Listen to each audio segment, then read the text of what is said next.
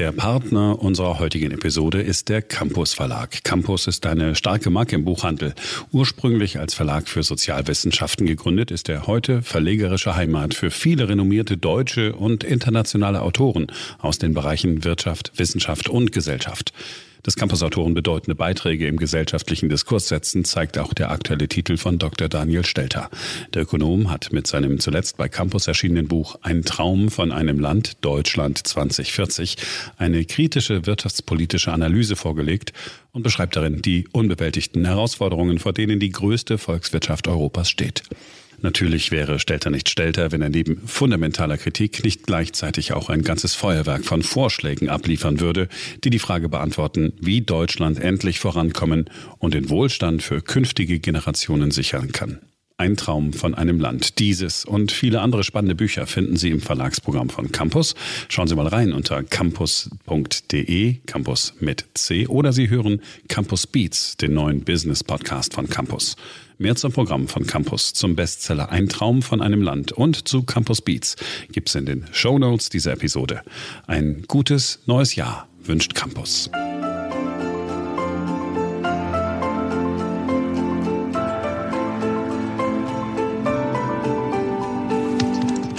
Hier ist BTO Beyond the Obvious 2.0, der Ökonomie-Podcast von Dr. Daniel Stelter.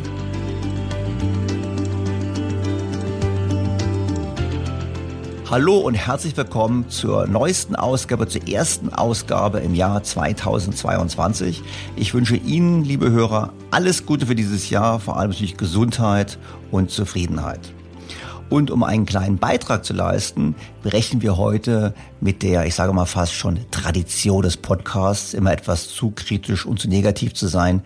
Deshalb wollen wir heute mal Optimismus verbreiten. Und wir schauen deshalb auf das Thema Nachhaltigkeit mit einem anderen Blickwinkel. Stimmt es wirklich, dass die ökologischen Krisen immer breiter werden und immer mehr zunehmen? Stimmt es wirklich, dass der Ressourcenverbrauch so dramatisch ist? Oder gibt es nicht doch hier und da, vielleicht sogar mehr als wir denken, positive Entwicklungen, die in der allgemeinen Aufregung untergehen. Und das finde ich, das lohnt sich anzuschauen. Fangen wir an. BTO Beyond the Obvious 2.0. Mein heutiger Gesprächspartner ist Dr. Thomas Unnerstahl. Er ist Physiker und damit ein sehr präziser Analytiker. Dr. Unnerstahl hat zunächst im Umweltministerium Baden-Württemberg gearbeitet und war später über 20 Jahre lang in leitenden Funktionen in der Energiewirtschaft tätig. Heute ist er als Berater im In- und Ausland tätig. 2021 erschien sein Buch Faktencheck Nachhaltigkeit, ökologische Krisen und Ressourcenverbrauch unter der Lupe. Und genau diesen Faktencheck Nachhaltigkeit machen wir jetzt gemeinsam mit Dr. Unnerstahl und ich freue mich sehr, dass er heute bei uns ist. Vielen Dank für die Einladung. Herr Unnerstahl, Sie haben ein Buch geschrieben, Faktencheck Nachhaltigkeit. Ökologische Krisen und Ressourcenverbrauch unter der Lupe. Und ich muss zugeben, als mir das auf dem Tisch geflattert ist, dachte ich mir, okay, jetzt wieder so ein anderes, wo wir ein anderes Buch, wo man hinterher nach der Lektüre deprimiert ist, weil die Welt untergeht und man nichts tun kann, wir viel zu spät dran sind. Und habe ich auch festgestellt, eigentlich ist Ihr Buch eine gute Lektüre, wenn man gute Laune bekommen möchte. Und ja, manche Podcast-Hörer meinen ja auch bei mir war es immer zu negativ. Darum dachte ich mir, reden wir doch heute mal über was Positives. Im Prinzip sagen Sie doch, vielleicht als Einstiegsstatement, eigentlich sagen Sie doch, es ist gar nicht so schlimm. Also wir sollen den Klimawandel ernst nehmen als die Hauptherausforderung.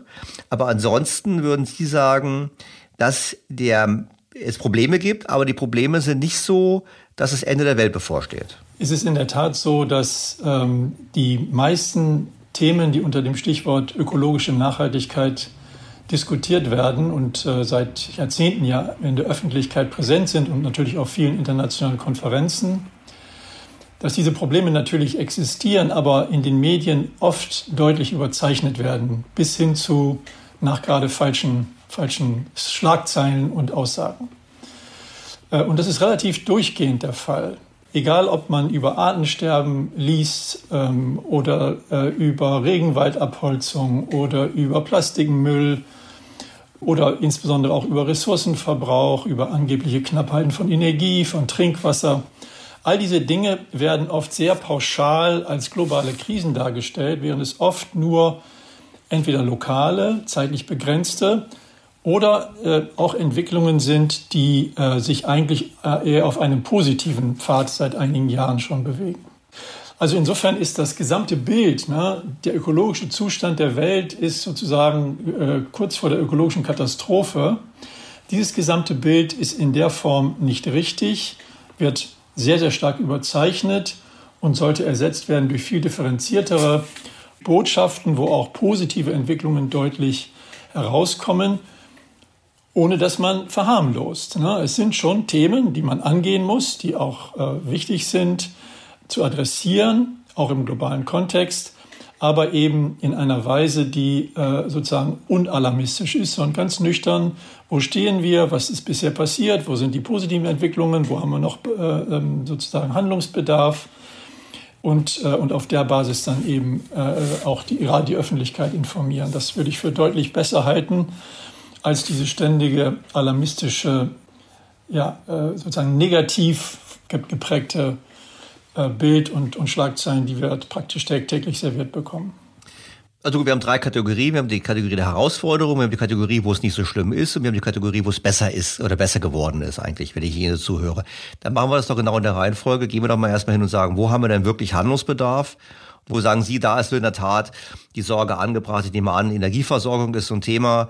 Ähm, wo würden Sie sagen, ist wirklich der Handlungsbedarf da? Und haben Sie da auch eine gute Nachricht im Sinne von, diese Handlung können wir auch machen? Ja, also mit Abstand, mit großem Abstand, die wichtigste Herausforderung und das wichtigste ökologische Problemfeld ist der Klimawandel. Da gibt es überhaupt gar keine Diskussion. Das ist ja auch, dieser Punkt ist ja auch weitgehend, sagen wir mal, auch global und auch bei uns in Deutschland akzeptiert. Wie man jetzt im Einzelnen Lösungsstrategien für den Klimaschutz konzipiert, wo wir da stehen, ist vielleicht ein zweites Thema. Aber jedenfalls, Klimaschutz ist in der Tat eine globale, extrem wichtige ähm, Herausforderung ganz oben auf der ökologischen sozusagen Prioritätenliste und Handlungsnotwendigkeitsliste. Dann aber kommt eine ganze Weile lang nichts. Und dann kommt als zweites auch sehr wichtiges Thema das Thema Regenwaldabholzung, das zwar in seiner Dimension fast immer deutlich übertrieben wird, das aber schon eben eine unmittelbare Zerstörung von letztlich jedenfalls auf lange, lange Sicht unwiederbringlichen Lebensraum von vielen äh, Tierarten äh, und Pflanzenarten darstellt. Deswegen ist es übrigens sehr erfreulich, dass jetzt in Glasgow bei der COP26 auch Brasilien und viele andere wichtige Länder, die davon betroffen sind, gemeinsam beschlossen haben, bis 2030 die Abholzung zu beenden. Das wäre ein unglaublicher Fortschritt, aber um nur eine Zahl in dem Zusammenhang zu nennen, selbst wenn wir das nur bis 2050 schaffen würden, die Abholzung zu beenden, und wenn sie bis dahin in demselben Tempo weiterginge wie in den letzten zehn Jahren, dann hätten wir bis 2050 nur in Anführungsstrichen etwa 10 Prozent des unberührten Regenwaldes verloren, die wir heute noch haben. Und es wären immer noch über 5 Millionen Quadratkilometer unberührten Regenwalds auf der Erde da. Das ist eine Fläche, die ist größer als ganz Europa ohne Russland. Also, also schon eine gut, also eigentlich eine gute Nachricht, weil in der Tat, wenn ich die Nachrichten verfolge, habe ich immer das Gefühl, die holzen gerade den letzten Baum ab. Also äh, nochmal, aber, aber wir haben Konsens. Es wäre natürlich trotzdem schön, wenn es noch schneller beendet würde, einfach deshalb, weil der Regenwald äh, ökologisch wichtig ist und auch fürs Ganz Klima genau. wichtig ist. Insofern war, war dieses, äh, also dieser Beschluss von, von Glasgow ist wirklich bemerkenswert. Also das ist dann das Thema Regenwald. Dann kommt wieder eine ganze Weile lang nichts. Und dann kommen Themen wie Optimierung der Landwirtschaft, Vermeidung weiterer Überschüsse bei Düngemitteln und Pestiziden, Vermeidung von Bodenerosion durch angepasste Techniken. Dann kommt auch das Thema Plastikmüll in dem Sinne, dass vor allem die asiatischen und afrikanischen Länder ihr Abfallmanagement so reformieren müssen, dass eben kein Plastik mehr ins, ins Meer gelangt, wie das heute eben in großem Stil der Fall ist. Dann auch Themen wie weitere Reduktion der Feinstaubbelastung in vielen Ländern etc. etc.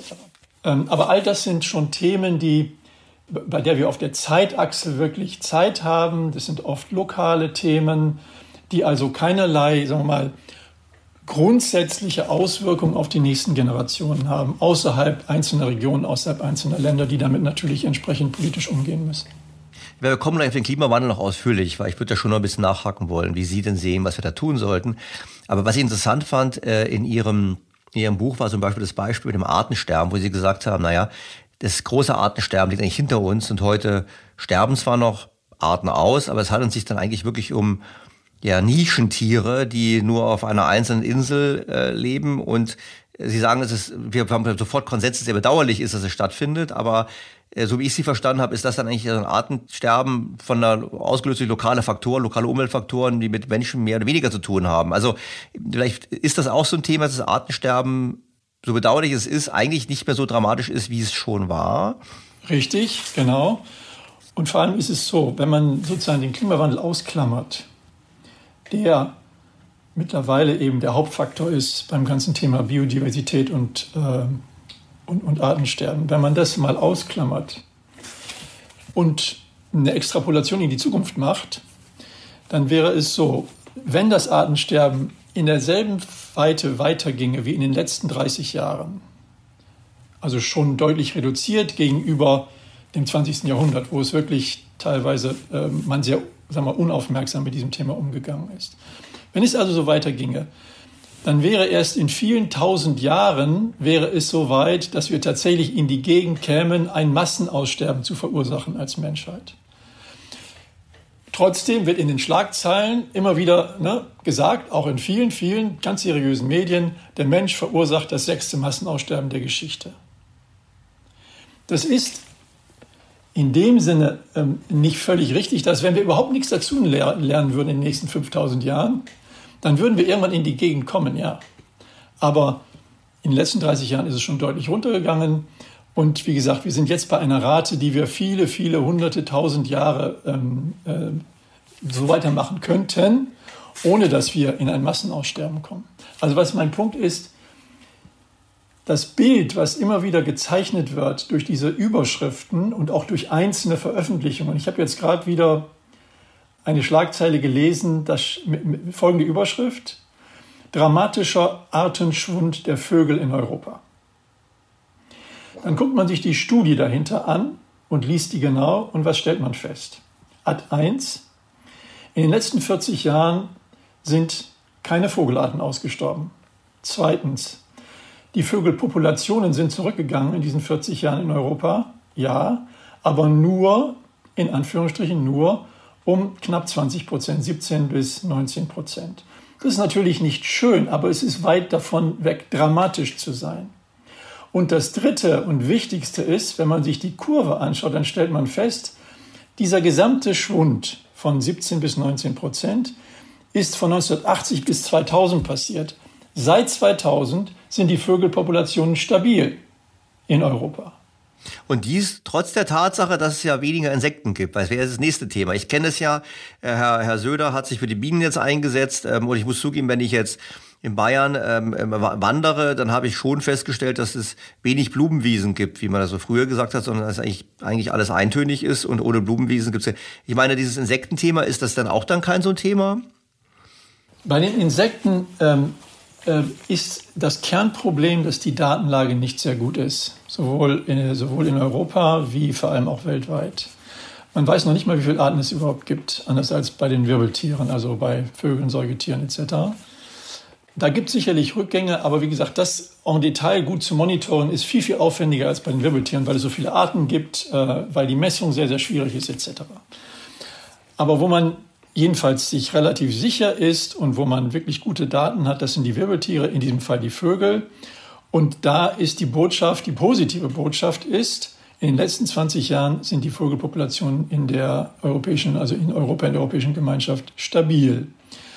Und es ist aber ganz typisch für die Medien eben nicht das zu thematisieren äh, oder auch nur zu erwähnen überhaupt, sondern dramatischer Artenschwund äh, bei Vögeln in Europa. Ja, kann ich sagen. Ich habe auch mal eine, eine Studie ähnlicher Arten auch gesehen zum Thema folgende Migrationspolitik. Der wird auch in die Schlagzeilen oftmals was ganz anderes verkauft, als was in der Studie eigentlich drin steht. Das ist scheinbar in der Tat ein Muster zu sein. Ähm, aber äh, dann kommen wir zum Klima. Ich meine, das machen die wahrscheinlich auch, weil sie eben glauben, äh, durch solche äh, Nachrichten nochmal mehr die Bereitschaft äh, bei den äh, bei der Bevölkerung zu heben, etwas gegen den Klimawandel zu tun. Ich meine, jetzt Sie sind eigentlich Sie ein optimistisches Buch geschrieben, im Sinne von, es ist alles gar nicht so schlimm, aber Klimawandel, sagen Sie ja, ist die große Herausforderung. Ich meine, worin besteht denn die größte Herausforderung und wie würden Sie die Chancen einschätzen, dass wir diese Herausforderung bewältigen? Also das kann man auf globaler Ebene anschauen und man kann es zum Beispiel auch auf deutscher Ebene anschauen. Auf der globalen Ebene muss ich sagen, äh, bin ich äh, viel optimistischer als noch vor drei oder vier Jahren. Und das liegt daran, dass eben in den letzten Jahren zwei Dinge passiert sind. Erstens haben viele wesentliche Emittenten, also sprich Staaten dieser Welt, sich zu ambitionierten Klimaschutzzielen bekannt. Äh, also sprich zu Klimaneutralität entweder 2050 oder 2060. Das sind China, das ist Australien, das ist Kanada, das ist die USA jetzt unter Joe Biden, die EU sowieso, ähm, Südkorea. Wir, also mittlerweile sind 70 oder 80 Prozent aller Klimaemissionen äh, des Planeten sind sozusagen in politischen Regimen, die Klimaneutralität bereits beschlossen haben. Das ist natürlich noch nicht umgesetzt, aber es ist eine viel bessere Situation als noch vor drei oder vier Jahren. Und das Zweite, was passiert ist, ist, dass die Technologie Riesensprünge macht. Riesensprünge macht. Das sieht man insbesondere am Thema E-Mobility, E-Mobilität, bei der die Batterietechnologie Riesensprünge gemacht hat. Und es ist jetzt schon klar, dass ähm, in diesem Jahrzehnt E-Autos erstens billiger, zweitens äh, servicefreundlicher etc. sein werden als Verbrennerautos, sodass rein marktgetrieben die E-Mobilität Platz greifen wird. Äh, das nächste Thema ist das Thema PV. Dramatische Kostensenkungen auch nochmal in den letzten Jahren. Man kann jetzt PV-Strom für einen Cent machen, was völlig, also was nie jemals erreicht worden ist, weder nuklear noch fossil. Äh, ich könnte die Beispiele verlängern. Auch grüner Wasserstoff. Die Diskussion ist sehr wichtig, weil dort noch ein relativ äh, weiter Weg ist, um das kostenneutral darzustellen. Aber auch dort sind die Kostenschätzungen für das Jahr 2035, 40 mittlerweile so, dass man sagen kann, auch diese letzte, die letzte große Baustein in einer globalen Energiewende ist auf jeden Fall auch finanziell leistbar. Also das ist passiert, technologisch wie politisch. Deswegen glaube ich, äh, dass, ähm, äh, dass die Menschheit die Kurve kriegen wird. Nicht ganz so schön und nicht ganz so schnell und vor allem auch nicht ganz so billig, wie sie es hätte machen können. Aber sie wird die Kurve kriegen. Wenn man heute schon ein wesentliches Ergebnis aus COP26 in Glasgow vor, vor einem Monat oder ein paar Wochen. Wenn man heute alle Klimaschutzziele, die politisch festgelegt worden sind, sozusagen zusammenfasst, dann landen wir schon jetzt bei einer Klimaerhöhung, bei einer Temperaturerhöhung von in Anführungsstrichen natürlich nur um die zwei Grad etwa. Das war vor fünf Jahren noch, lag diese Marke dessen, was man zusammenfassend sozusagen als ne, politischer Weg äh, bezeichnet hätte, lag noch bei knapp drei Grad. Wir sind jetzt schon durch die vielen Entwicklungen auch eben politisch in der Gegend von zwei Grad. Das ist immer noch nicht wirklich gut, aber es ist viel, viel besser als vor ein paar Jahren. Und wenn wir so etwa in diesem Stil weitermachen, global jetzt gesprochen, dann glaube ich, werden wir, wie gesagt, die Kurve mit ein paar Blessuren, ein paar größeren wahrscheinlich auch, äh, aber kriegen. Ich bin natürlich voll bei Ihnen, dass der technische Fortschritt die Lösung ist. Also Beispiel E-Automobility verstehe ich, dass es hinterher, wenn Sie Autos billiger sind, günstiger sind, dann haben Sie einen automatischen Wettbewerbsvorteil. Wenn Photovoltaik günstiger ist, es einen Wettbewerbsvorteil. Ich glaube auch, dass Technologie die Lösung ist.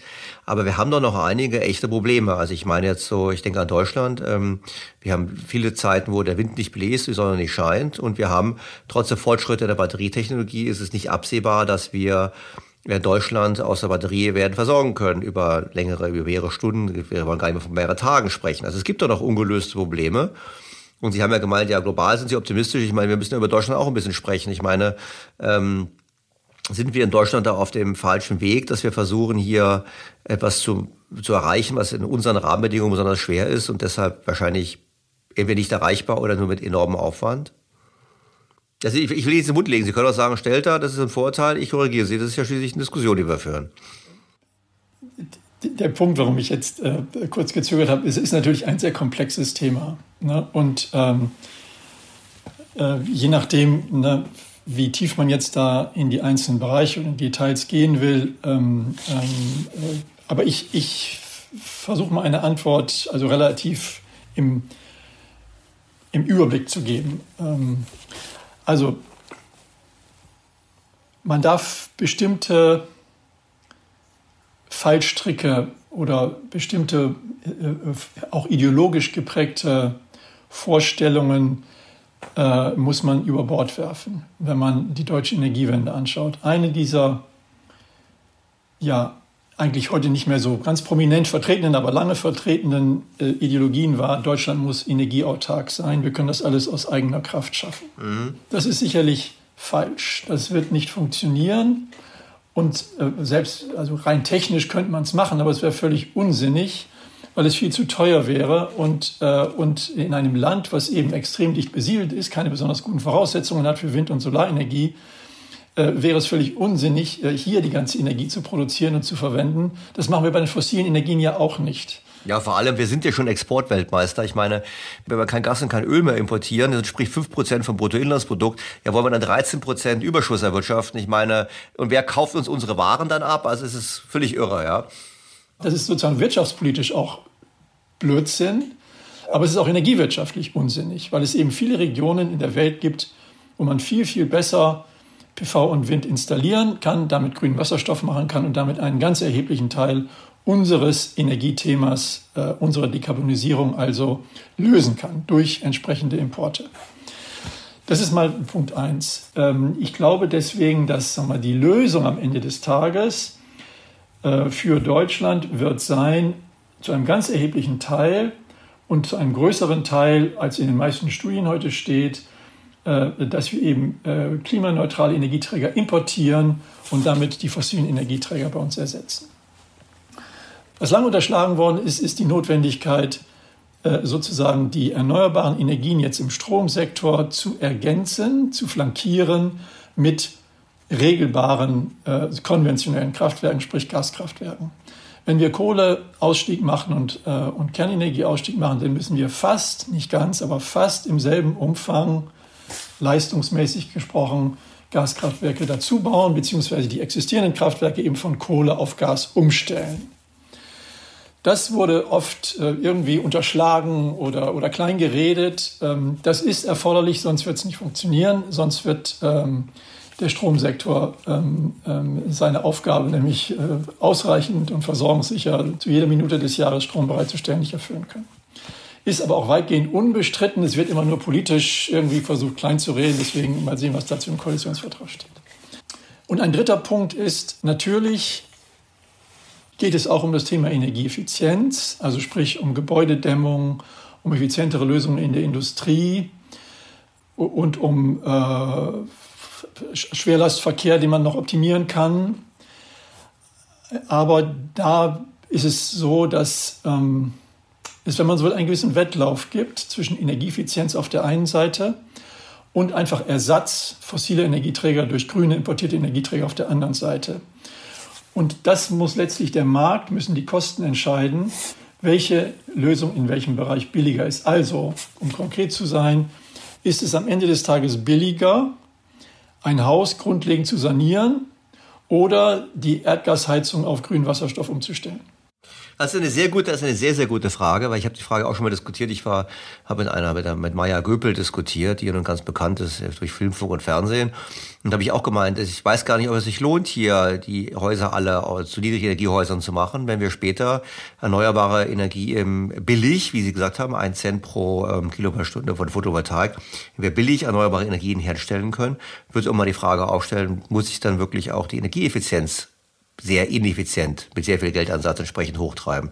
Also da da bin ich bei Ihnen. Das klingt für mich so ein bisschen so, als würden wir sagen, Sie sind eigentlich optimistisch weltweit, weil Sie sagen, einige Themen werden aufgebauscht. Schönes Beispiel waren die Vögel. Ähm, ähm, auf der anderen Seite auch äh, sagen Sie, es gibt weltweite Fortschritte. Aber in Deutschland gibt es halt eben scheinbar doch, ähm, sagen wir so, politisch den Versuch, es übermäßig gut zu machen, sage ich jetzt mal vorsichtig formuliert. Und das ist dann eigentlich eine schlechte, also eigentlich ist das die einzige schlechte Nachricht in dem ganzen Buch. Wenn wir im Prinzip sagen, ja, das Buch ist durchgehend geprägt von Optimismus, dann müsste ich sagen, Kapitel Deutschland ist nur, wir wollen diese guten Nachrichten nicht wahrhaben und denken deshalb, wir müssten im Alleingang ähm, den Weltuntergang verhindern. Naja, also es ist, es ist ja nicht nur Deutschland, also diese, diese, diese entsprechenden Botschaften, denke ich, äh, sind zumindest, also wir sind vielleicht in Deutschland besonders empfänglich Das weiß ich jetzt nicht, ich bin kein Psychologe, äh, aber ich denke, also diese Tendenz der Medien, negative Schlagzeilen in den Vordergrund zu stellen, hat ja etwas zu tun mit der internen Logik der Aufmerksamkeit der Öffentlichkeit und das ist sicherlich nur kein, kein deutsches Phänomen. Ähm, meine Botschaft wäre, ähm, viele ökologische Nachhaltigkeitsthemen, die nicht den Klimawandel betreffen, sind überzeichnet, übertrieben, manchmal auch falsch. Äh, wenn man zum Beispiel Ressourcenverbrauch anschaut, nach gerade falsch, weil sie äh, sozusagen die zugrunde liegenden Verhältnisse nicht richtig darstellen. Beim Thema Klimawandel ähm, ist es schon richtig, deutlich zu sagen, dass es eine echte Bedrohung darstellt und eine, eine, eine echte äh, potenziell äh, Belastung zukünftiger Generationen. Da muss man jetzt sagen, okay, äh, die Menschheit hat spät genug, aber immerhin jetzt offenbar doch weitgehend verstanden, dass sie da handeln muss. Und die letzten Botschaften, die letzten Jahre gehen in eine Richtung, sodass man optimistisch sein kann, wie gesagt, dass wir sozusagen mit einem blauen Auge davonkommen, global. Was Deutschland angeht, ist die Energiewende-Diskussion lange so ein bisschen ideologisch geführt worden. Aber wenn man zum Beispiel die Studien anschaut, die jetzt im Sommer ähm, veröffentlicht worden sind dazu, einerseits von der Agora Energiewende, zweitens von der Bundes, vom BDI, Bundesverband Deutscher Industrie und drittens von der Deutschen Energieagentur, dann sind die sich in vielen Bereichen schon weitgehend einig. Äh, der Hauptdissens ist im Grunde, was ist das Verhältnis von Energieeffizienz und grünen importierten Energien? Und da habe ich ja eben gesagt, ich glaube, es wird letztlich darauf rauslaufen, dass diese sehr weitreichenden Vorstellungen, äh, was Energieeffizienzthemen angeht, nicht realisiert sind, äh, werden. Einerseits prozessual, zweitens, weil es zu teuer ist, auch weil wir die Fachleute teilweise gar nicht haben, die Handwerker etc., sondern es wird eher darauf rauslassen, dass wir relativ große Mengen ähm, grüner Energie importieren was aber, wie wir eben angesprochen haben, wirtschaftspolitisch kein, also eher eine gute Nachricht ist, sozusagen, was auch finanziell gut leistbar ist und was sozusagen das ganze, wie soll ich, die ganze, die ganze, den ganzen Berg von Herausforderungen, äh, äh, äh die die Energiewende sich bedeutet, auch ein Stück weit kleiner macht, weil wir eben einfach einen importierten Energieträger durch einen anderen importierten Energieträger genau. ersetzen. Aber jetzt haben Sie gerade so im Nebensatz gesagt, ach, Ressourcen ist auch nicht so ein Thema. Und da würden jetzt ja ähm, Leute, auch die gerade sich in der Klimapolitik sehr stark machen, würden immer sofort sagen, ja, aber wir haben doch enormen Ressourcenverbrauch. Also Batterien, ich denke an Lithium, da wird dann auch Wasser verbraucht und dann haben die Bauern dort kein Wasser. Wir wissen irgendwelche ähm, ähm, Kinder, die in Kongo in Minen arbeiten müssen, um ähm, irgendwelche äh, Mineralien zu fördern. Wir wissen, dass ähm, äh, generell die ganzen, also Kupfer, was also die ganzen Dinge werden im enormen Maße gebraucht werden in dieser neuen elektrifizierten Welt. Ähm, kann man da, ist, die, ist das Ressourcenthema doch ein ernstzunehmendes Thema, wo wir Gefahr laufen, dass wir eben dann den Planeten so gesehen so ausplündern, um eine Schlagzeile zu produzieren ähm, und im Prinzip den Raubbau jetzt auf einer anderen Ebene fortsetzen? Äh, ja, das ist ähm, vielleicht in der Tat das Thema oder jedenfalls eins der Themen, die äh, oft am, äh, am, am problematischsten, um nicht zu sagen falschesten, diskutiert werden. Gut, dann, dann machen wir es jetzt anders, dann erklären Sie mich mal auf. Ähm, also zunächst einmal vielleicht, ähm, um auch auf sagen wir, die zweite Grundbotschaft meines Buches ein Stück weit einzugehen.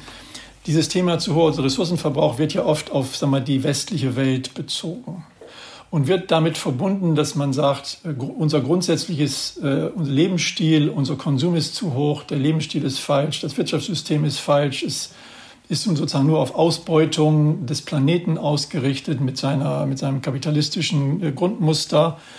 Und aus dieser Feststellung oder jedenfalls der angeblichen Feststellung, dass dieser Ressourcenverbrauch zu hoch ist, dass wir uns das auf die Dauer nicht leisten können, dass der Planet das nicht leisten könne, wird dann ja gefolgert, ne, wir müssten unser Wirtschaftssystem, unser Konsumverhalten, unseren Lebensstil grundsätzlich ändern. Genau. Und es wird weiter gefolgert, ne, dass deswegen Ansätze wie Degrowth äh, und wie Konsumverzicht äh, jetzt an der Tagesordnung sind und endlich eingeleitet werden müssten. Wenn man sich jetzt aber dieses zugrunde liegende Statement anschaut, die Feststellung, ne, der Ressourcenverbrauch der westlichen Länder ist viel zu hoch, wenn man das genau analysiert, dann stellt man fest, das stimmt einfach nicht. Das stimmt einfach nicht. Es stimmt aus zwei Gründen nicht. Erstens deswegen, weil Das Wirtschaftswachstum in den letzten 50 Jahren der westlichen Länder, also ich rede insbesondere von den USA und von der EU, hat sich in den letzten Jahrzehnten weitgehend entkoppelt vom Ressourcenverbrauch. Mhm. Was heißt das konkret? Das heißt, wir verbrauchen heute zum Beispiel weniger Stahl, als wir 1990 verbraucht haben im Darf Westen. ich da nur ganz kurz einhaken, weil jetzt würden Kritiker sagen, das stimmt aber nicht. Wir haben nur die Produktion nach China verschifft. Es ist dann, was in mir entgegengehalten wird, da stellt, das stimmt ja alles gar nicht. Lassen Sie haben im Prinzip die Produktion geoffshored und in Wirklichkeit konsumieren wir genauso viel. Da sagen Sie, stimmt nicht. Nein, nein, das wäre natürlich wenn man sagt, wir haben weniger Stahl verbraucht, dann kann man natürlich nicht sozusagen nur den Stahl nehmen, den wir wirklich in Europa verbrauchen, sondern man muss natürlich die Exporte und Importe mit einbeziehen. Äh, das wird aber auch standardmäßig gemacht. Äh, und auch wenn man das tut, stellt man fest, äh, ja, der Ressourcenverbrauch, zum Beispiel im Stahlbereich, aber das gilt auch für die Metalle insgesamt, stagniert oder ist gesunken schon seit Jahrzehnten.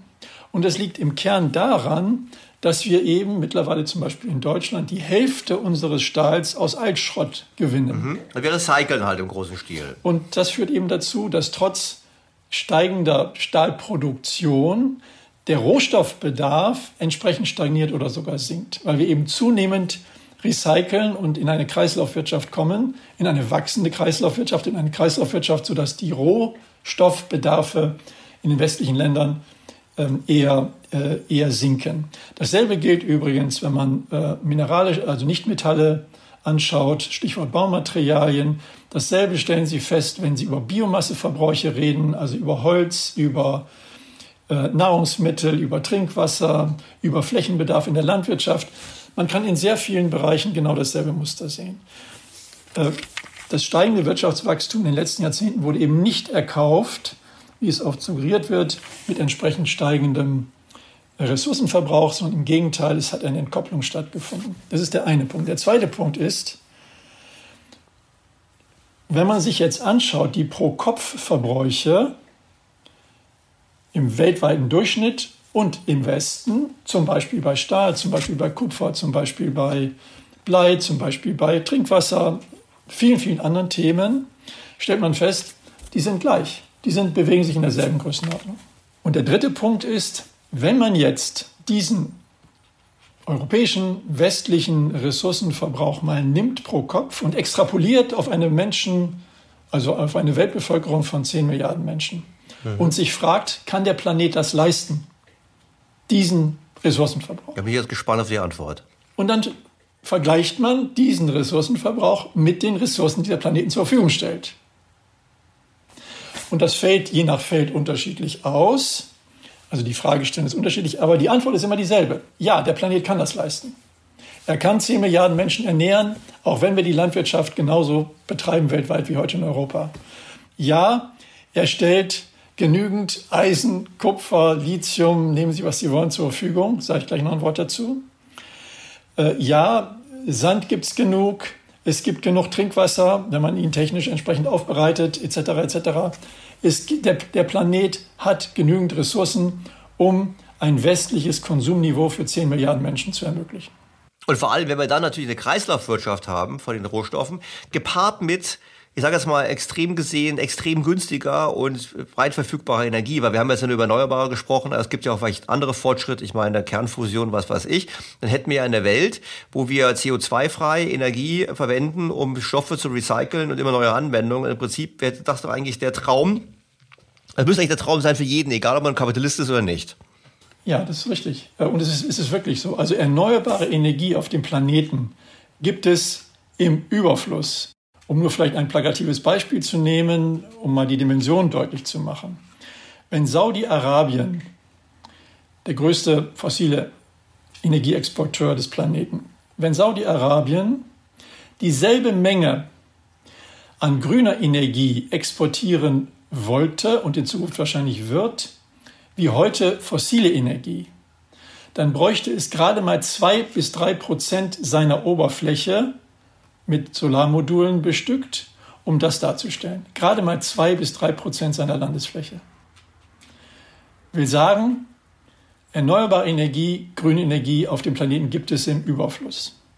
Und wenn man sich jetzt die Rohstoffsituation anschaut, die Metallsituation zum Beispiel, wenn man sich anschaut, ne, wie viel Prozent der weltweit auf dem Planeten vorhandenen Ressourcen, Rohstoffe also von Metallen, hat die Menschheit bisher verbraucht, dann ist die Antwort nicht 10 Prozent, auch nicht 1 Prozent, auch nicht 0,1 Prozent, sondern die Antwort ist 0,0001 Prozent.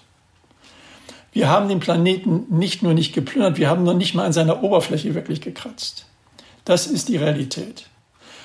Natürlich wird es zunehmend schwieriger und aufwendiger und technisch anspruchsvoller, diese vorhandenen Ressourcen zu heben. Ne, weil mhm. natürlich hat der Mensch Klar. angefangen, die großen Vorkommen und die oberflächennahen Vorkommen etc., große Konzentrationen zuerst abzubauen. Aber der technologische, technologische Fortschritt war bisher immer mindestens genauso schnell, wenn nicht schneller. Er war meistens sogar schneller als sozusagen der, der, der, der, der konkrete Verbrauch.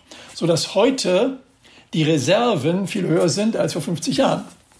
Ne, weil man eben heute geologisch viel mehr weiß, wo sind denn die Reserven. Und zweitens ist man technologisch viel weißer und weiß, aha, auch diese vor 50 Jahren vielleicht noch als irgendwie nicht erhebbare Ressourcen titulierten äh, Vorkommen, die kann ich heute eben technologisch äh, auch tatsächlich äh, fördern. Also ob Sie zum Beispiel Lithium nehmen, Lithium gibt es ohne Ende auf dem Planeten, das ist überhaupt gar keine Knappheit ähm, und Sie können praktisch jedes beliebige Beispiel nehmen. Natürlich, um das noch zu sagen, natürlich muss man diese Rohstoffe, gerade wenn ne, es technisch aufwendiger wird, auch energetisch aufwendiger wird, sie zu heben, muss man so abbauen, a, dass vernünftige Arbeitsbedingungen herrschen, keine Kinderarbeit äh, da in Anschlag gebracht wird, das ist klar. Das ist nicht immer schon der Fall, aber man muss das tun. Und zweitens muss man es natürlich so machen, auch das wurde in der Vergangenheit oft vernachlässigt, da ist man auch auf einem guten Weg, aber man muss es so, oft jedenfalls auf einem guten Weg, äh, man muss es natürlich so machen, dass es auch umweltverträglich ist und nicht äh, sozusagen die lokale Umwelt da äh, über Gebühr ähm, äh, beschmutzt wird. Das ist technisch möglich, in aller Regel. Man muss es nur machen und da ist entsprechend Regulierung und Politik gefordert, um die entsprechenden Rahmenbedingungen so zu setzen, dass es auch passiert. Aber rohstoffseitig und energieseitig haben wir überhaupt keine Knappheit auf dem Planeten. Wir haben Energie und Rohstoffe für 10 Milliarden Menschen für viele, viele hundert und tausend Jahre. Jetzt haben Sie, ich finde die ganze positive Nachricht super, darum habe ich ja gesagt, ich mache mal extra einen positiven Podcast. Sie haben gesagt in einem Nebensatz so, ja, wer können die 10 Milliarden ernähren, wenn wir die Landwirtschaft so betreiben wie in Europa? Und da bin ich jetzt sicher, wenn ich das nicht ansprechen würde, gäbe es Zuschriften, weil es gibt sicherlich nicht wenige, die sagen, so wie wir Landwirtschaft in Europa betreiben, ist ja eigentlich, wäre nicht nachhaltig, ist dann die, die der Vorwurf. Wir haben ja gerade jetzt zum Zeitpunkt, wo wir sprechen, war ja auch gerade der Beschluss in Brüssel bezüglich des neuen Agrarbudgets. Das ist der größte Posten der Umverteilung innerhalb der Europäischen Union. Ist die Landwirtschaft nachhaltig oder müsste da sich auch was ändern? Und würde, wenn man was ändert, Ihre Aussage, wir können 10 Milliarden ernähren, immer noch stimmen? Äh, ja, äh, ganz sicher. Äh, die Landwirtschaft ähm, in Europa ähm, hat es auch geschafft, trotz leicht steigender Produktionsmengen ihren Ressourcenverbrauch, sprich die Düngemittel, die Pestizide, die Fläche, das Wasser zu reduzieren. Also auch dort hat diese Entkopplung zwischen Produktion, Konsum auf der einen Seite und Ressourcenverbrauch auf der anderen Seite, diese Entkopplung hat funktioniert. Und zwar auch natürlich unter Einbeziehung der sogenannten ausgelagerten Ressourcen. Ne, richtig ist, dass wir in Europa einen Teil unserer Ressourcen sozusagen aus anderen Ländern beziehen, dadurch, dass wir zum Beispiel Futtermittel aus Südamerika importieren oder dadurch, dass wir äh, Lebensmittel importieren, die unter künstlicher Bewässerung hergestellt worden sind. Aber selbst wenn man diesen importierten, ausgelagerten oder importierten, virtuellen, wenn man so will, Ressourcenverbrauch mitnimmt, stimmt diese Entkopplung trotzdem. Äh, und auch dort ist es so, wenn man die europäischen Werte pro Kopf nimmt und extrapoliert, dann stellt man fest, diese Ressourcenverbräuche an Fläche, an Düngemitteln, an Pestiziden etc. sind global durchhaltbar. Das heißt nicht, dass nicht auch die Landwirtschaft noch besser werden könnte. Mhm. Na, sie kann die Düngemittel weiter optimieren. Es gibt immer noch ähm, zu viel Düngemittel, die teilweise dann ins Meer geschwemmt werden und zu Problemen führen. Das kann weiter optimiert werden. Der Pestizideinsatz kann weiter optimiert werden. Aber sozusagen der Landwirtschaft insgesamt vorzuwerfen, sie sei nicht nachhaltig, halte ich wirklich für nicht berechtigt. Es wird ja oft jetzt auch, um das vielleicht noch zu sagen, der Fleischkonsum in den Mittelpunkt der Diskussionen gestellt, mhm. unter anderem mit dem Vorwurf, ähm, er würde viele Klimaemissionen verursachen. Ja, auf gut Deutsch, die Kühe pupsen zu viel und das wird das Klima reduzieren, genau.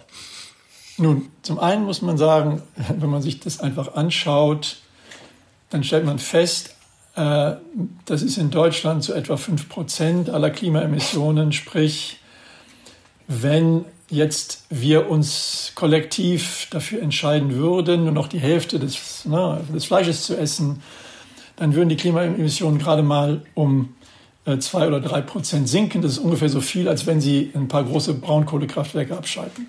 Also die Relationen stimmen einfach nicht. Ne? Natürlich, ja, das, das ist ein bestimmtes Klimathema, aber es gibt viel, viel andere, viel größere Hebel. Auf die sollten wir uns jetzt erstmal konzentrieren.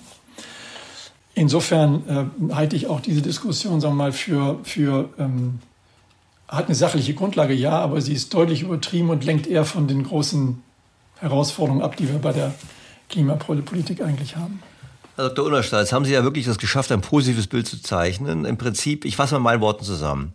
Klimawandel ist die große Herausforderung, aber die gute Nachricht ist, wir haben genug erneuerbare Energien in der Welt, wir müssen sie nur nutzbar machen.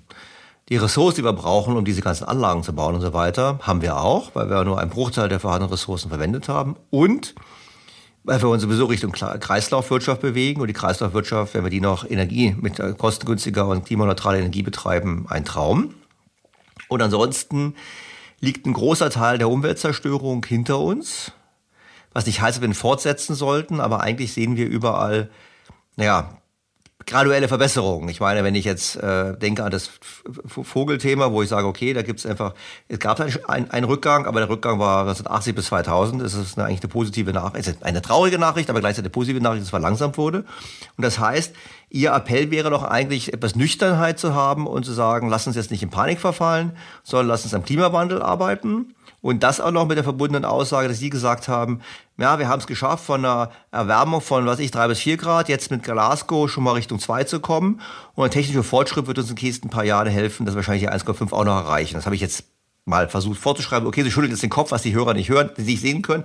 Aber zumindest klang das für mich so, ich sagen würde, okay, ähm, das heißt nicht, wir sollten jetzt nicht unsere, unsere, unsere Bemühungen beenden. Das heißt es nicht, aber es heißt gleichzeitig, es gibt keinen Grund zur Panik und wir können eben als Gesellschaft auch Abwägungen vornehmen, also mehr grüne Energie importieren beispielsweise und quasi etwas nüchterner und etwas rationaler an das Thema rangehen.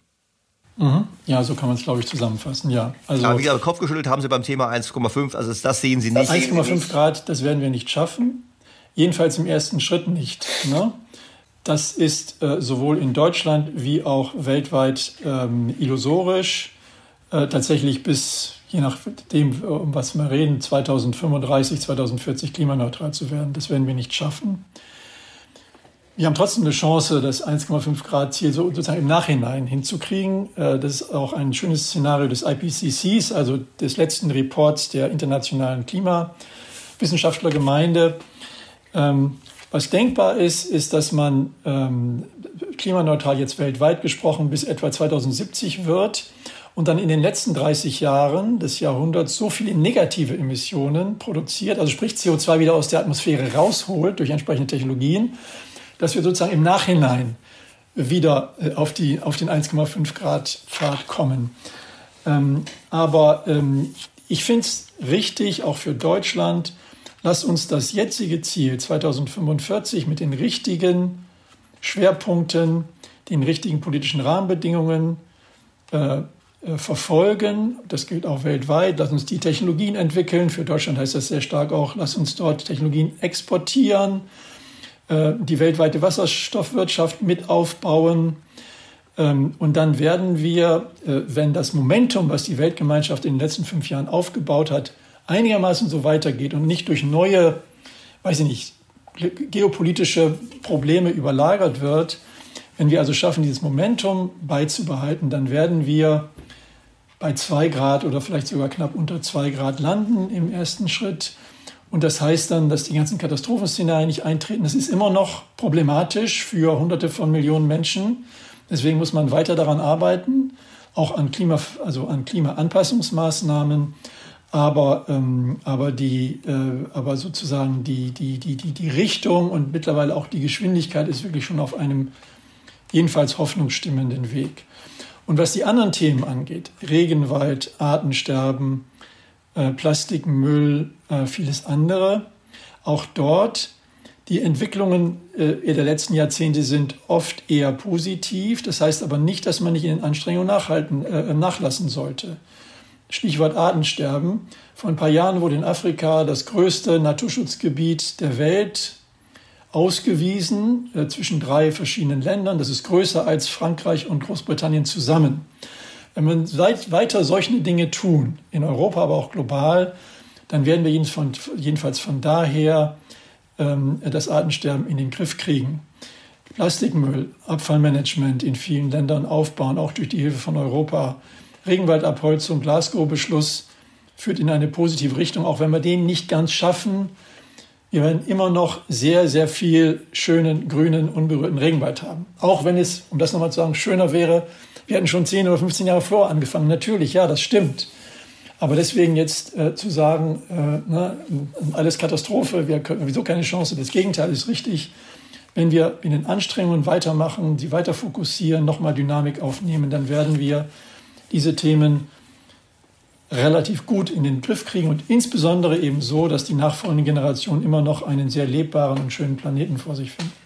Faktencheck Nachhaltigkeit. Lieber Herr Dr. Unerstadt, ich fand es ein tolles Gespräch, ich fand es auch ein tolles Buch und ein guter Hinweis, mal positiver zu denken. Ich hoffe, dass meine Hörer das genauso positiv auch aufgenommen haben, dass wir mal versucht haben, einen positiven Podcast zu machen.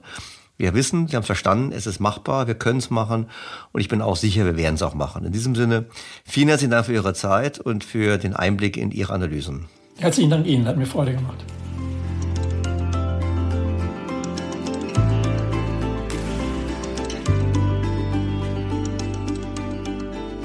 Ein durchaus optimistisches Interview, würde ich sagen. Ich hoffe, ich habe da nicht zu viel versprochen. Und ich will auch heute deshalb rein mehr viel sagen, damit an dieser guten Stimmung am Anfang des neuen Jahres sich auch nichts ändert. Das heißt, dass wir weiterhin gut gelaunt ins neue Jahr starten. Es bleibt mir deshalb an dieser Stelle nur, Ihnen erneut fürs Zuhören zu danken. Sie daran zu erinnern, dass es natürlich am kommenden Sonntag dann wahrscheinlich eher wieder wie gewohnt weitergeht. Und ich freue mich, Sie dann wieder zu hören. Ihr Daniel Stelter. BTO Beyond the Obvious 2.0.